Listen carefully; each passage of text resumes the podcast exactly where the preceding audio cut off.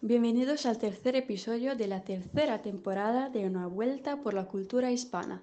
Hoy tenemos una invitada muy especial, quien desde España nos está contando algunos datos interesantes sobre el cantar del Mucid. Si quieres hacer práctica con la prueba de comprensión, escucha hasta el final el episodio. Ahora damos la palabra a la profesora Sabrina de Cafetito Español. Hola a todos y todas, ¿qué tal? Me llamo Sabrina Rotaris, soy italiana, profe de español como lengua extranjera para italianos y de italiano para hispanohablantes. Si queréis saber un poco más sobre mí y sobre mi trabajo, buscadme en Instagram o en CamTV como Cafetito Español. Antes que nada, Quiero que dar las gracias a Acción en Español 2.0 por contactar conmigo y darme la oportunidad de participar en este episodio del podcast. Es un honor para mí hablar hoy del poema El cantar de Miosid, una obra que tiene muchas particularidades y que merece la pena conocer. Personalmente siempre me han encantado las historias de héroes, incluso las latinas las griegas, y las medievales, como esta. Espero despertar vuestra curiosidad y que disfrutéis de, este ratito juntos. Para empezar, vamos a ver la primera característica que hace tan especial el cantar de Musid. Se considera el más importante cantar de gesta, o sea, de grandes empresas de héroes, de la literatura castellana y el más antiguo poema épico español, Está escrito en castellano medieval y existe un ejemplar único que actualmente se encuentra en la Biblioteca Nacional en Madrid. En la Edad Media, los cantares se aprendían y transmitían de forma oral, con lo cual son muy pocos los textos de este tipo que se han conservado, y el cantar de Musid es el único casi completo. ¿Por qué casi? Porque se trata de un tomo de 74 hojas de pergamino grueso al que le faltan tres, una al inicio y dos en la segunda mitad. Característica número 2. Del autor no se sabe nada y se desconoce el título original. Por último, tercera característica, la forma de abordar el tema. El cantar de Miosid trata del tema del honor, un valor de gran importancia para la gente de la época. Y hasta aquí, todo normal. Pero de los grandes héroes épicos se esperaba en la Edad Media realizasen hazañas al filo de lo imposible y mantuviesen actitudes radicales. Bien, salvo algunas raras excepciones, el Cid se separa de dicho modelo para ofrecer uno opuesto. El poeta, de hecho, ha escogido comenzar el poema con el retrato de un hombre que llora, no de un héroe. Y además, en lugar de maldecir a sus adversarios, el campeador agradece a Dios las pruebas a las que se ve sometido y acepta su presente. No es todo. Este poema posee características raras en la época de los poemas épicos, vaya redundancia. Posee un carácter realista, refleja la necesidad de ganarse la vida todos los días y no tiene escenas ni elementos mágicos. Bueno, veamos ahora quién es el protagonista. El cantar se basa en la vida del caballero Rodrigo Díaz de Vivar, personaje histórico de la segunda mitad del siglo XI, desde el momento en que cae en desgracia ante Alfonso VI hasta su muerte, pasando por sus momentos de mayores glorias. El cantar de Musid nos presenta por un lado un vasallo que intenta por todos los medios recuperar el amor de su soberano, y por otro, un hombre que tiene que resolver un asunto familiar, pero que tiene siempre que ver con su honor. La obra se divide en tres partes, que corresponderían a tres sesiones de recitación del juglar. Si no conoces esta palabra, se trata de un artista callejero, generalmente ambulante, que durante la Edad Media participaba en espectáculos cantando relatos guerreros o composiciones líricas. Bueno, el primer cantar se define como cantar del destierro.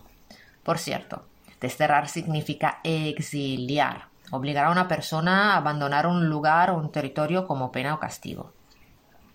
Entonces, al faltar el comienzo, ¿por qué? Falta la primera página, hemos dicho, ¿no?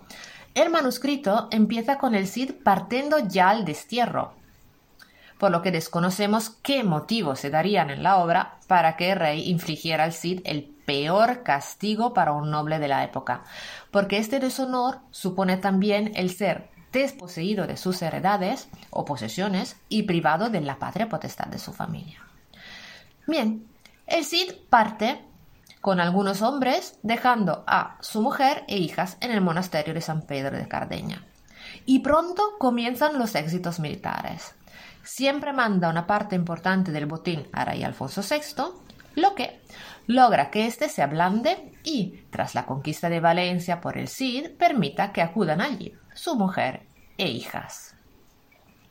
El segundo, el cantar de las bodas, se centra en la conquista de Valencia y en la reconciliación del Cid y del rey Alfonso, y acaba con las bodas entre las hijas de aquel y dos nobles de la corte, los infantes de Carión.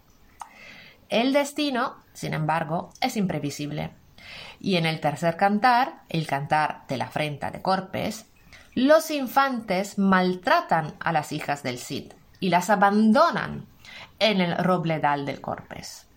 Por ello, el Cid pide justicia al rey y se celebran las cortes en Toledo, donde el campeador reta a los infantes. En el duelo, los infantes y su hermano mayor quedan infamados públicamente y apartados de los privilegios que antes detentaban como miembros del séquito real. Por otro lado, los príncipes de Navarra y Aragón piden la mano de las hijas del Cid que las ve así casadas conforme merecen y él queda emparentado con la realeza. Bien, la obra, por tanto, cuenta cómo el Cid pierde la honra y la recupera gracias a su esfuerzo y valía primero en el plan público y luego en la esfera privada. Muchos de los hechos y hazañas que se le atribuyen al Cid jamás existieron, pero han contribuido a la consagración del mito. De todo el argumento, solo es histórico el destierro y la conquista de Valencia. El resto de los hechos, así como los detalles, no son reales, son ficticios. El verdadero Rodrigo Díaz de Vivar fue un soldado y un jefe militar de dotes sí extraordinarias. Sí que fue desterrado dos veces por sus problemas con Alfonso VI.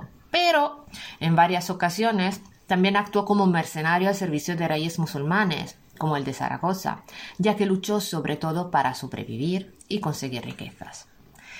El Cid de ficción se nos ha presentado como un hombre que es el paladín de la cristianidad y que lucha contra los moros, en una especie de cruzada para salvar a España de la religión musulmana. Así pues, entre el Cid real y el Cid histórico apenas se dan coincidencia, si acaso su extraordinaria capacidad para dirigir ejércitos. Pero ese era el héroe que necesitaba la cristianidad hispana y de la Edad Media, debido al contexto histórico, tiempo de cruzadas, época de reconquista y de avance hacia el sur. Pues eso es todo. Gracias de haberme escuchado hasta aquí, espero que os haya gustado y hasta la próxima.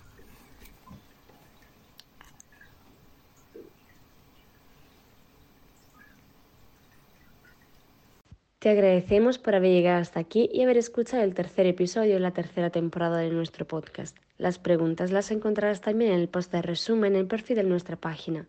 Para este episodio en particular te pedimos de contestar a esas preguntas. ¿Por qué se considera esta obra única?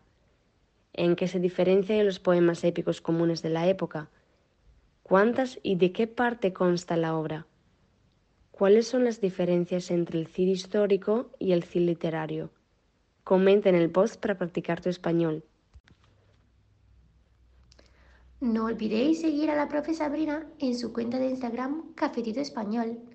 Llegamos al final del tercer episodio de la tercera temporada de Una Vuelta por la Cultura Hispana.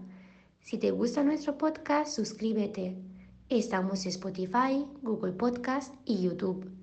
En nuestra cuenta de Instagram Acción Español puedes encontrar todos los contenidos que necesitas para aprender español. Te esperamos. Gracias por escucharnos. Nos vemos en 15 días con otro episodio de Una Vuelta por la Cultura Hispana.